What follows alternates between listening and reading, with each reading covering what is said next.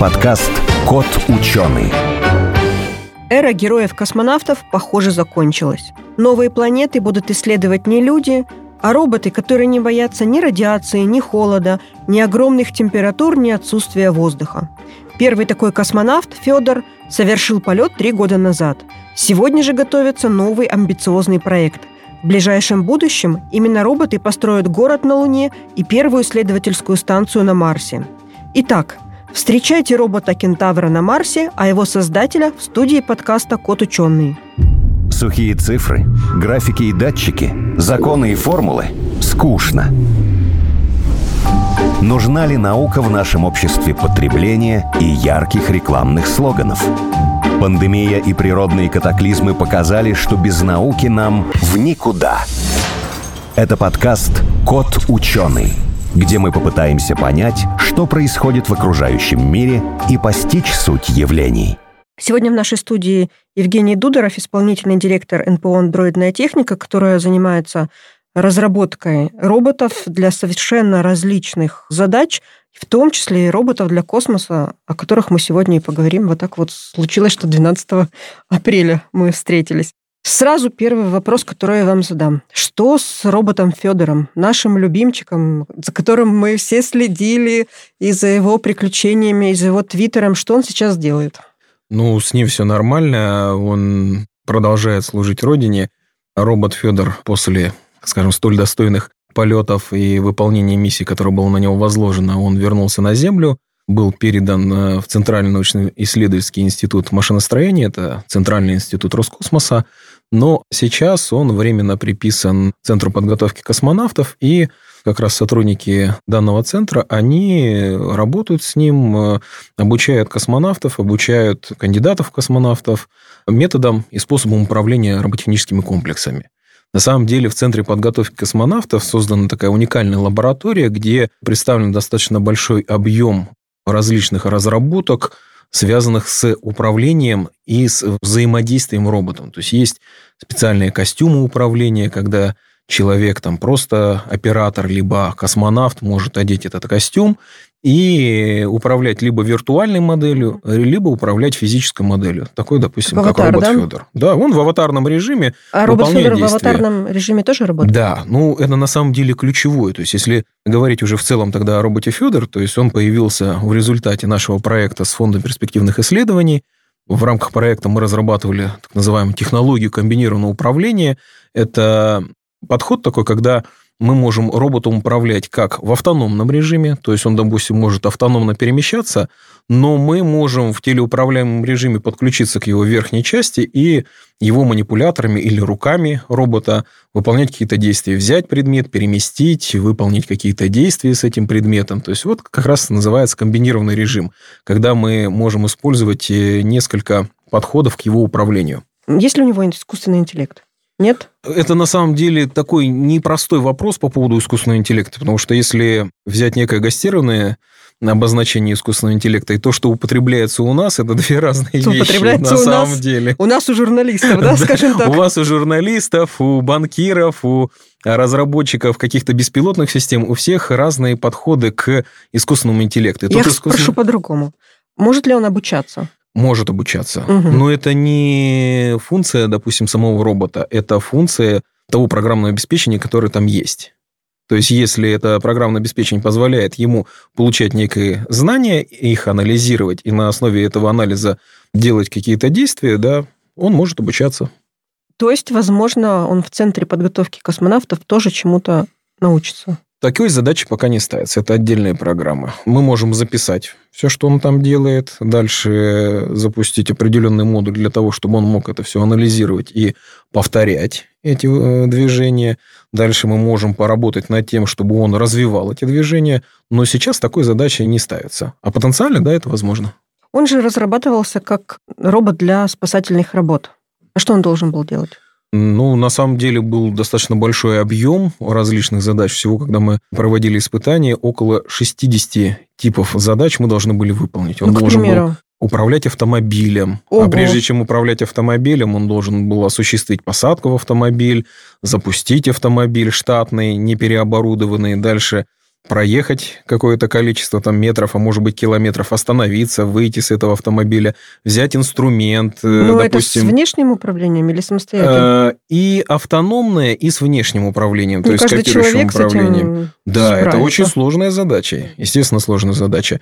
Но основное то, что мы прорабатывали, это как раз технологии взаимодействия робота с человеком и технологии взаимодействия робота с различными инструментами. Допустим, там есть резак, который он должен взять, или там шуруповерт и выполнить какие-то действия, или он должен э, взять там гидравлические щипцы, что-то там, допустим, э, перекусить. То есть те задачи, которые выполняет спасатель. При этом он еще должен добраться до этого места.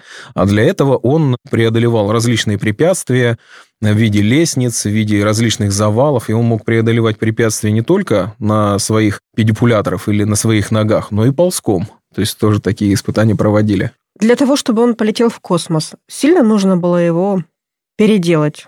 Мозги, там, э, Но различные детали. На самом деле здесь э, есть такая даже интересная предыстория. 12 апреля 2018 года у нас состоялся разговор э, как раз с Дмитрием Олеговичем Рогозиным, когда он сказал, что вот будет запуск беспилотного корабля, ну, корабль все-таки пилотируемый, Союз МС он был пилотируемый, но ввиду того, что новая стыковка ракетоносителя, новая система управления на корабле стояла, вот, э, было отдано нам задание, чтобы мы провели как раз эксперимент с тем, что можем ли мы туда усадить робота. Все-таки, ну, фактически пустой корабль летел.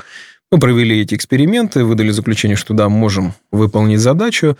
Ну вот, и потом ждали, наверное, месяцев шесть, э, все-таки полетит ли у нас робот или не полетит, потому что не было заключения госкомиссии о том, будет ли беспилотный или пилотируемый пуск. И буквально там до запуска остается, грубо говоря, 4-5 месяцев, нам приходит сообщение, что все, робот точно полетит. И здесь было, конечно, достаточно непросто подготовить робота к этому полету, потому что нужно было робота целиком перебрать, весь проверить все системы. Дальше нужно было заменить всю систему управления, сделать ее безопасной. Нужно было заменить целый ряд там, компьютерной техники, потому что там использовались изначально кулеры для охлаждения компьютеров. В космосе на станции там их использование фактически невозможно. Нужно было другие системы. Нам нужно было сделать э, три уровня безопасности. Нам нужно было подготовить космонавтов к тому, чтобы они могли управлять этим роботом. И самое главное, написать все инструкции. То есть работа была проведена очень большая. Ну и сделать так, чтобы робот не влиял на другие системы, как корабля, на котором он летел, так и, соответственно, системы МКС. Все это вот мы провели, грубо говоря, за три, три с небольшим месяца, все уложились и успешно выполнили миссию. Но было, скажу, очень и очень непросто. Вопрос от наших э, слушателей написали в социальных сетях. Вот обычный робот Федор, вот он, мы видели его там где-то на выставке, там на земле показывали на каких-то, там есть такое. Он держит равновесие. Как в невесомости он себя повел? Надо ли ему какую-то специальную систему перестраивать, чтобы он там держал равновесие? С человеком понятно, человек как-то подстраивается, а робот это же нет не то. Ну, так как это был эксперимент, когда робот э, прилетел на мкс, э, его космонавты отключили от электропитания, переместили в российский сегмент, в модуль МИМ-2. А вот Но... заметим, он же летел включенным. Включенный. Это вообще впервые был такой да. эксперимент, когда робот в работоспособном состоянии он э, двигал манипуляторами, двигал головным модулем, он, так скажем... Передавал какие-то пока. Да, он измерял всю телеметрию, которую фиксировал своими бортовыми датчиками. Он эту телеметрию телеметрию выдавал в эфир в голосовом режиме. То есть это вообще уникальное впервые было сделано. И потом, когда он прилетел, его отключили, переместили, но уже на МКС, когда его подключали, его, так скажем, раскрепили, да, то есть чтобы он не двигался, не перемещался, его там уже раскрепили, то есть специальные есть стяжки, которые используются на МКС для фиксации различных предметов. Вот его за счет этих стяжек нижнюю часть раскрепили, чтобы он не двигался. А с соседнего модуля Скворцов Александр Александрович, космонавт, он уже одевал на себя костюм, задающий устройство копирующего типа, одевал на себя шлем виртуальной реальности, подключался к роботу, и он как бы управлял руками робота, при этом через шлем виртуальной реальности смотрел, как будто это глаза робота. То есть он видел все, что делает. А уже космонавт Овчинин, он ему ассистировал при выполнении вот этих вот операций. Так он самостоятельно не держит равновесие, да, в, в невесомости? А, ну, в невесомости невозможно ему самостоятельно держать равновесие. Он все равно должен за что-то цепляться, чтобы каким-то образом перемещаться. Не было такой Но задачи. такой задачи не было. Нет. У нас был эксперимент конкретно на выполнение там, порядка 15 функций, которые мы в него там вложили. А какие у него были тогда задачи?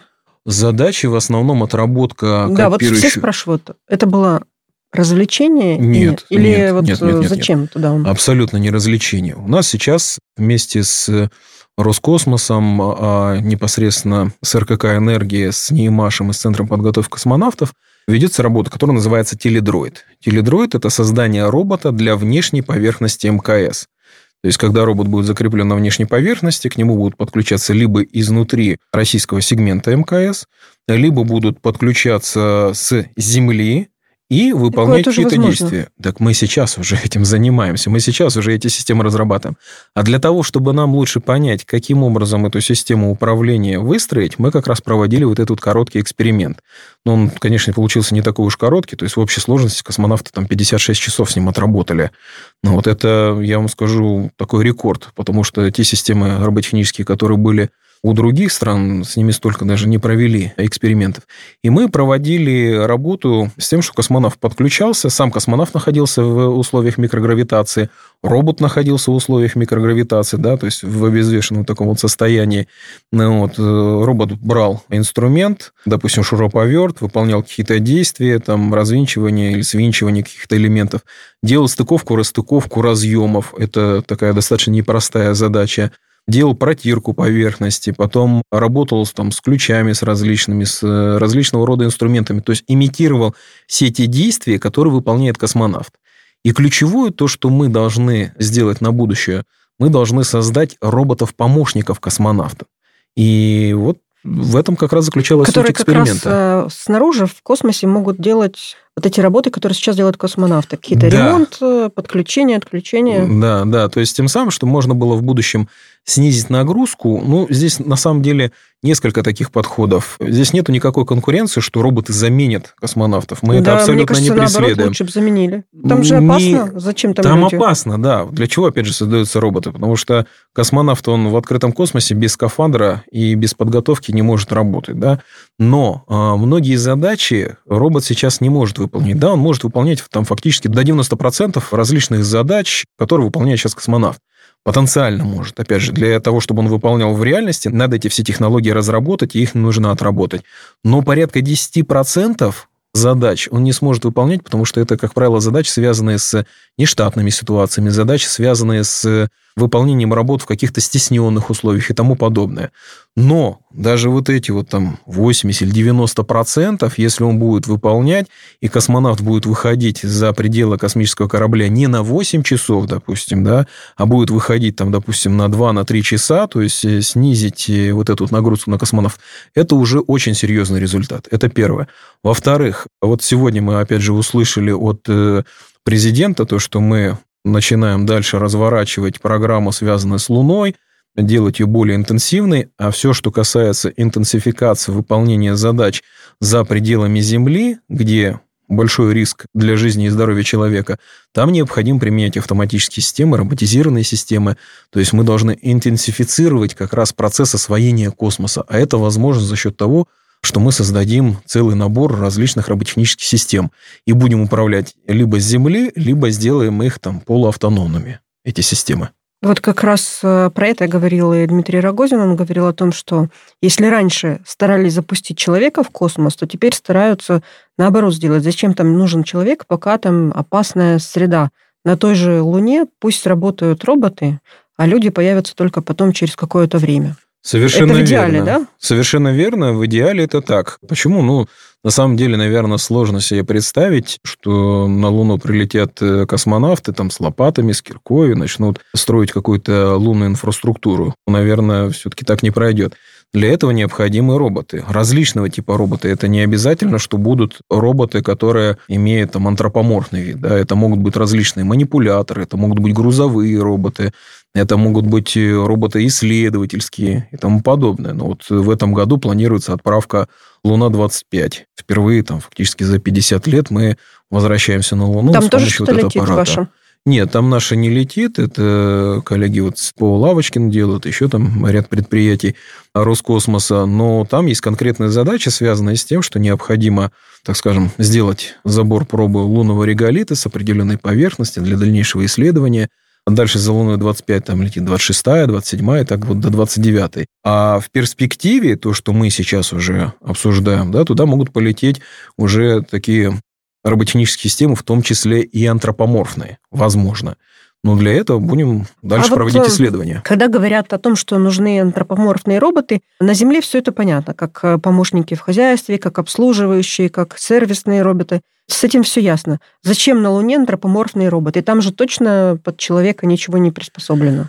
Да, все верно. Но я как сказал, что антропоморфные это один из видов, которые могут применяться. Всего... Ну, а зачем вообще они там, антропоморф? Но мы будем создавать инфраструктуру под человека и для человека.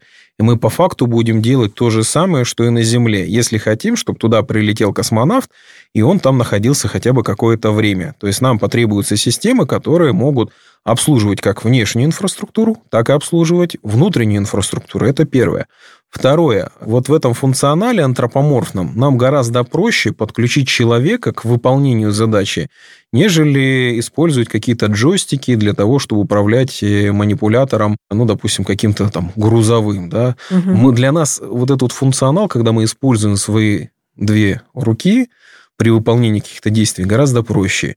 И здесь только с точки зрения того, что робот сможет выполнить то же самое, что и на Земле. То есть выполнить тот же набор функций. Когда к нему подключились, он взял и там строит, варит, а давайте я вам а, предложу, подобное. а вы мне скажете, почему нет?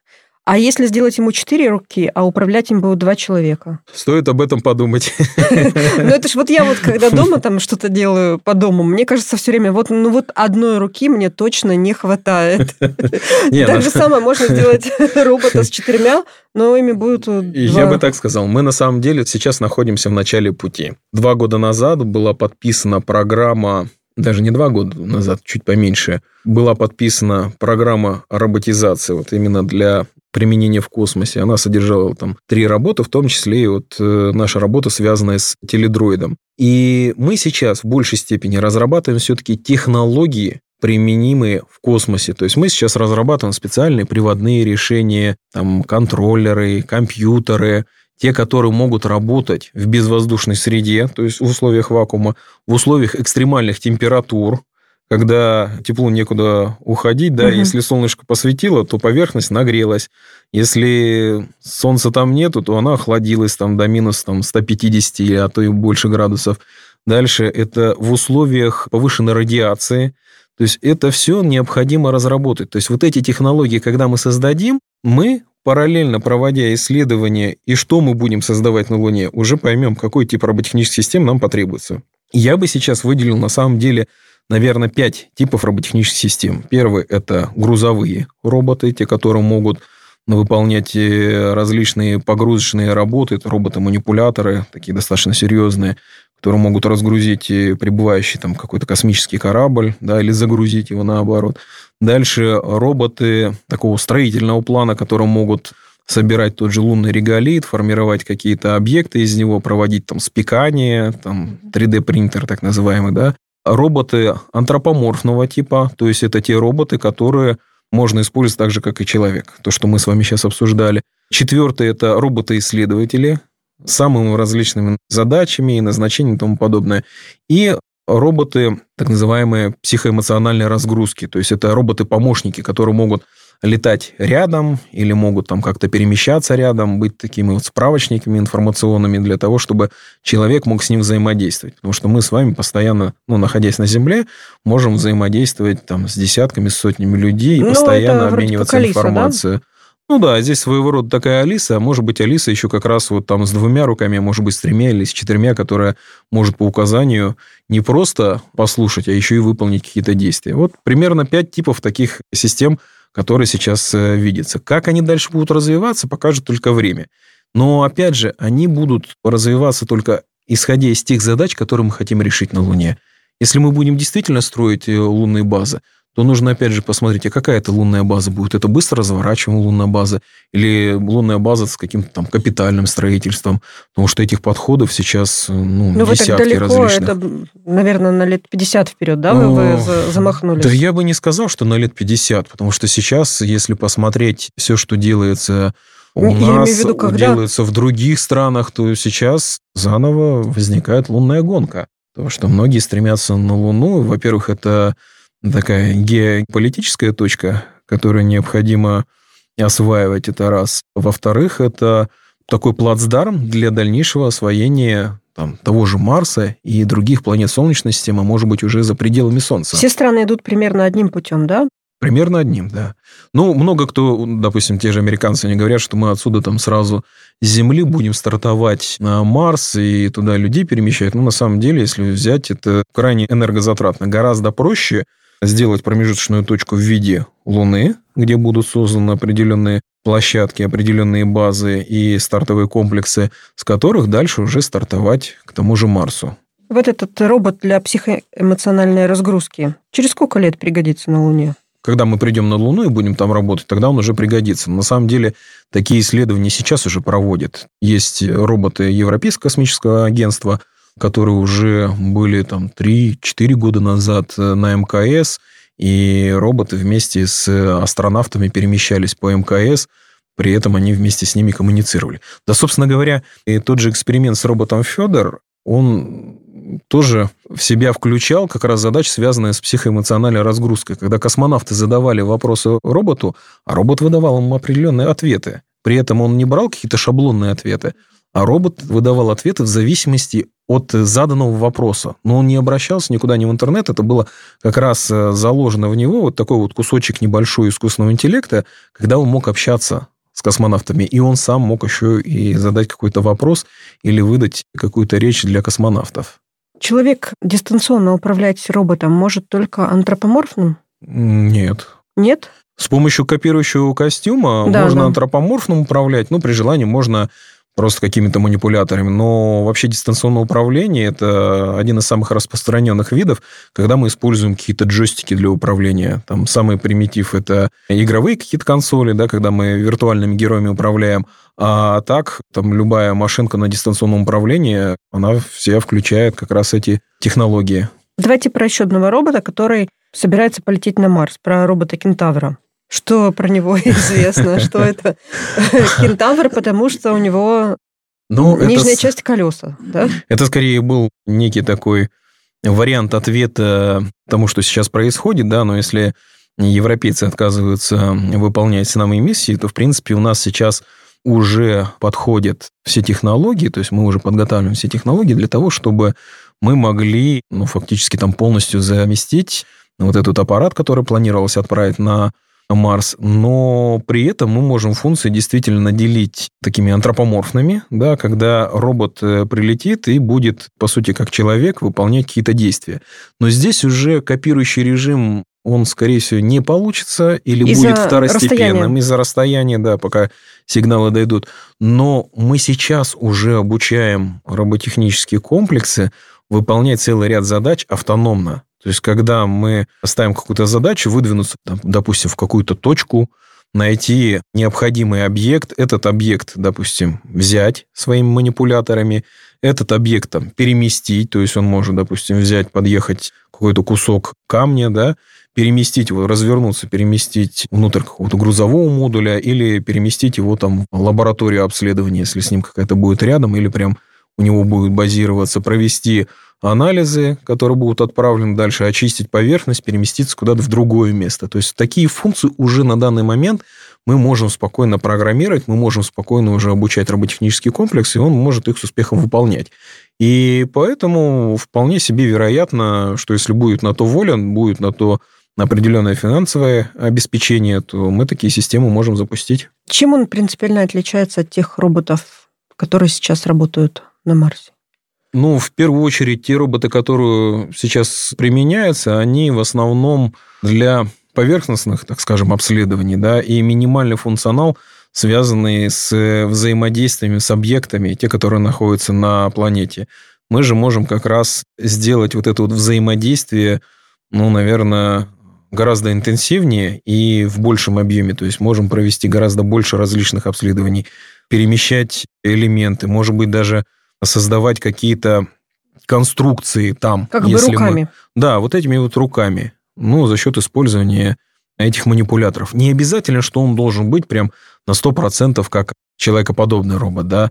То есть это могут быть и псевдо-человекоподобные, просто похожие манипуляторы, но не пять пальцев, а, допустим, там два таких вот, как пальчика, и ему уже как щипком таким вот брать, перемещать, а может быть три пальца. То есть, с одной стороны, может быть у него три пальца, с другой стороны два пальца, и вот он может ими выполнять какие-то действия.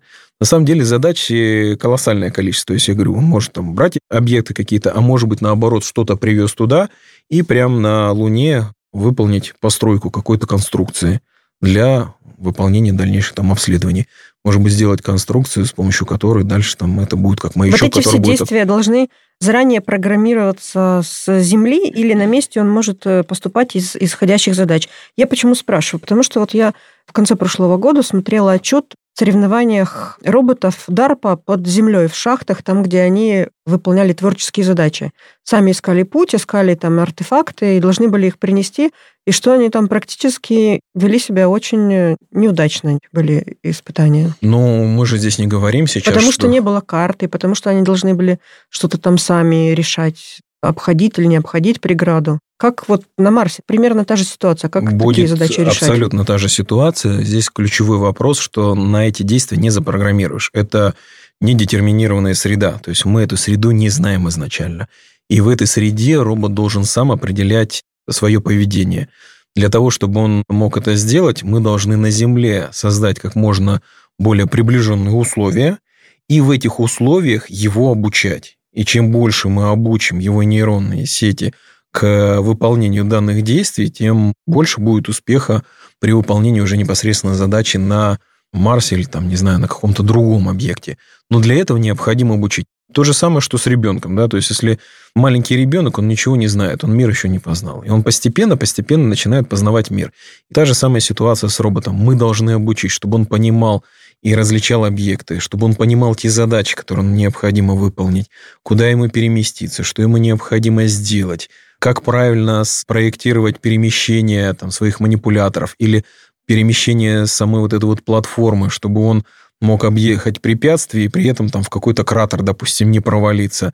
Для этого необходимо обучать. Но Сейчас мы по факту уже этим занимаемся. Не только мы, как там, андроидная техника, да, а занимаются этим ну, уже несколько десятков коллективов в разных, так скажем, сферах деятельности. Кто-то там складской логистикой занимается и по факту обучает то же самое системы, да, кто-то занимается наземными роботехническими комплексами. Ну, вот в частности, у нас есть один из проектов тоже с Фонда перспективных исследований, проект называется «Маркер». В этом проекте у нас роботу выдана задача, то есть есть исходная точка, и куда он должен прибыть. И при перемещении к этой точке робот объезжает препятствие, даже если препятствие динамическое, то есть когда пытается человек, допустим, там ему на перерез прийти, он все равно его объедет, не будет его давить он объедет, но прибудет к той точке, которая необходима. То есть сейчас уже этими технологиями занимаемся. Но для этого всего необходимо, конечно же, время, для этого всего необходимы ресурсы. Но это вполне себе реализуемо. Когда робот обучается и сталкивается с э, новым, неизвестным препятствием, он спрашивает, что ему делать? Все зависит от того, как мы поставили изначально задачу. Если есть доступ к ресурсам, он может спросить, что ему делать. А если у него поставлен алгоритм, чтобы он изучил вот, и сделал какие-то прогнозы. Он будет изучать, делать прогнозы, и в зависимости от этих... Методом проб и ошибок пока... Прогнозов, да, он будет двигаться. Но в случае совсем уж какой-то такой неординарной ситуации, то у робота должны просто стоять определенные алгоритмы, когда он в этой ситуации должен, что называется, откатиться немножко назад, да, вернуться в какую-то другую исходную точку и выполнить там перемещение в другом направлении, да. Либо, если есть сигнал, мы можем просто посмотреть, что действительно можем быть ему там с этим объектом как-то про взаимодействие, мы можем дать какое-то разрешение на выполнение этого действия. Вы знаете, я с вами так говорю, и складывается такое впечатление, что вообще нет никаких ограничений, роботы просто могут вообще все. Сейчас очень много ограничений, но мы ежедневно работаем над тем, чтобы эти ограничения снять. И сейчас все больше и больше коллективов появляется, которые над этим работают. Если вообще... Ну вот какие вот такие вот э, самые главные ограничения вот мы могли бы для примера привести? Самое главное ограничение, которое сейчас для роботов, в первую очередь то, что в роботов не верят пока. Это самое главное не ограничение. Не верят, что они существуют. Не верят, что они существуют, не верят в то, что мы можем их создавать. Вот. Сейчас это неверие, к счастью, начинает уходить ввиду а ситуации. Вот, кстати, кстати, в связи с этим, вот когда робот Федор появился на орбите, и тогда я помню, мы все это обсуждали, что во всех западных СМИ там было столько много различных странных и непонятных статей по этому поводу. Не верили, что он существует? Не верили, что он существует, доходило до того, что думали, что в, в обличии робота это человек, что в России просто не способны создать такие технологии. Доходило до того, что робот там чуть ли не убийца и прилетел да, там да, со, да. Вот это вот с астронавтами бы... расправиться. И чего только не было. Даже приписывали дырку в корабле тоже роботу, что робот ее просверлил. Но на самом деле скептиз такой существует, и мы с этим сталкиваемся постоянно. Почему? Потому ну, что... то есть фильмы все смотрят, все окей. Там роботы делают все, все, все и даже думают за человека. Все спокойно это реагируют. А как только появляется робот, чуть больше делает, чем другой, сразу недоверие. Я так скажу, что как только появляется русский робот, а, сразу вот возникает недоверие, потому что все привыкли что есть роботы американские, японские, европейские, но русский робот и все, что русское, оно сразу вызывает определенное отторжение. Мы с этим сталкиваемся на самом деле постоянно. И внутри, в России, вот это вот тоже нужно менять, потому что у нас смотрят все, что делал, ну, вернее, делалось да, или да, делается таки... там, у нас всегда с много. восхищением. Все, что делается внутри, сразу, а вот, да, это все не так. Но на самом деле-то те технологии, которые мы здесь разрабатываем, те задачи, которые мы здесь решаем, они на порядок выше. При этом мы ресурсы тратим на порядок, а может быть даже на два порядка меньше. И вот эта вот уникальность эксперимента, да, то есть такие эксперименты там, ну, как правило, подготавливаются там 5-6 лет, а здесь его подготовят за 3 месяца. Ну, просто невероятно. Но его подготовили, сделали эксперимент. При этом прошло все удачно. Если брать в сравнение, допустим, тот же эксперимент американский с их роботом, робонавтом вторым, который с 2011 года по 2017 год находился на МКС, они выполнили ну, наверное, процентов 20-30 от тех задач, которые мы выполнили за 10 дней. Понимаете? То есть гораздо меньше за большой промежуток времени. У нас все время такой подход, нам нужно прыгнуть дальше. И многие поэтому не верят, как это возможно. Это нет, что-то придумали, там что-то подыграли, какую-то подтасовку сделали. Никакой подтасовки здесь нет.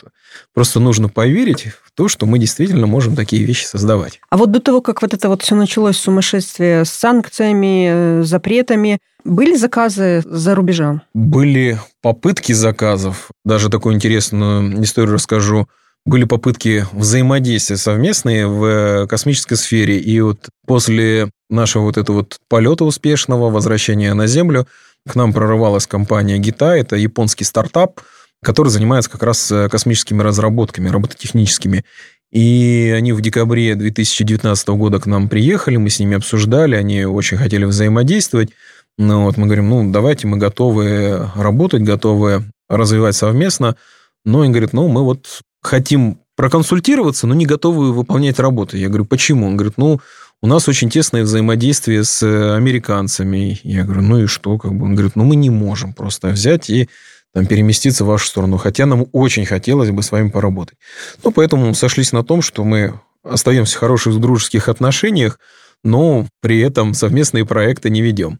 Как вы думаете, а что тормозит развитие робототехники? Ну, вот какая часть, допустим, там источники питания, или отстают мозги электронные, или там механика какая-то? А, вот у нас с программным обеспечением, я бы так сказал, все очень хорошо и даже лучше. И многие программисты, которые работают, наши российские, они работают в том числе и для многих международных компаний. Это, об этом все прекрасно знают.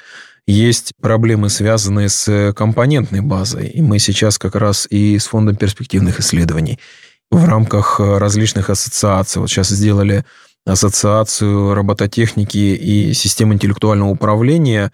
для того, чтобы можно было развивать как компонентную базу, так и роботехнические решения. В большей степени тормозит не в том виде, что вот как бы какие-то аппаратные части, а то, что у нас э, в Российской Федерации пока нету целевой программы. У нас робототехника, она звучит из каждого утюга. Мы везде слышим робототехника. Да, да. Но при этом, допустим, в том же Министерстве промышленности и торговли даже нет департамента, который бы занимался робототехникой. Сейчас, ну, так исторически сложилось, что это на станкостроении.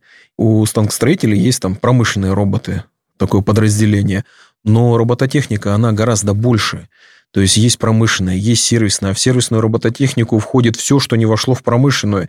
И те же антропоморфные роботы, роботы там уборщики, там угу. беспилотные летательные аппараты или роботы, которые там на складах трудятся. Это все как раз сервисная робототехника. Но это вы говорите про российскую систему управления. А если взять в общем? В мире? В мире, да. Вот что вот такое ограничивающий фактор? Ограничивающий фактор, ну, на данный момент это вычислительные возможности систем, то есть тех компьютерных систем, процессоров, которые есть. Это первое, то, что не позволяет пока создать вот этот пресловутый искусственный интеллект или, так скажем, элементы искусственного интеллекта для робототехники. Второе – это источники питания, потому что робот угу. должен быть автономным, но пока таких батареек нету, которые бы позволили работу там на протяжении продолжительного времени. Третье – это приводные решения. Пока все, что мы можем использовать, это стандартные, допустим, какие-то электрические двигатели и там редуктора, надо все-таки переходить в сторону неких там искусственных мышц и систем человекоподобных, вот именно по принципу взаимодействия. Почему? компактность, а, характеристики. То есть природа лучше все-таки продумала? Природа, конечно, лучше продумала, и человек не зря ну, развивался то есть не все это время. Чел... Похож на человека, а может, на животного какого-то. Ну, да, не, да. не важно, на самом деле, да, к этим моментам Дальше я бы еще ответил, наверное, материалы. То есть мы сейчас только подошли к использованию композитов, только начали их использовать, эти композиты, для тех же там самолетов, кораблей, каких-то там других систем, но больше и больше как раз необходимо наращивать в этом направлении. Ну и финально я бы сказал, это пока низкий уровень развития 3D-технологий. Вот когда мы дорастем до того состояния, что мы сможем печатать из любого материала любой элемент, тогда, конечно, робототехника деталь, будет да? развиваться очень и очень интенсивно. Угу. И вот в конце я еще спрошу, может быть, вы мне первое скажете, как будут звать робота Кентавра? Не знаю. Еще не придумали? Попросим Дмитрия Олеговича, он точно... Сгенерировать да, имя, да, да? Даст название, да. Дмитрий Олегович назвал Федора Федором. Для нас это всегда был демонстрационный образец. А когда мы приезжали на показ, у нас был ежегодный показ главе государства наших разработок под эгидой Фонда перспективных исследований. И вот на одном из показов когда мы расставили роботов, еще не было тогда вот того Федора, которого называют mm-hmm. Федор, были другие роботы, ну или демонстрационные образцы для нас. Дмитрий Олегович в один из дней приехал, говорит, о, Федор, ну, Федор, раз Федор, значит, будет Федор. Хорошее имя. Да, и все, и так это имя, можно сказать, прилипло, оно ему очень хорошо подходит, и мы его повсеместно используем. Ну, вот сейчас у нас есть проект Теледроид, ну, это проект Теледроид, а как будут звать э, робота? Будет Федор 2, или там не, Федор ну... младший, или Федор Федорович, не Но он знаю. же не будет похож. Зачем? Но он в торсовой части будет все равно, он будет похож внешней верхней части на человека. А как будет называться? Может быть, женское пройдет. имя какое-нибудь? Ну, мы все-таки не китайцы. Это когда к китайцам на выставку приезжаешь, у них роботы с э, женской атрибутикой, да, по форме, по телу там и по головному модулю напоминает там мужские либо женские черты. Вот мы все-таки делаем таких пока бесполых роботов. Спасибо вам большое. Очень интересная была беседа. Я напомню, у нас в студии был Спасибо Евгений Дудоров, исполнительный директор НПО «Андроидная техника». Спасибо.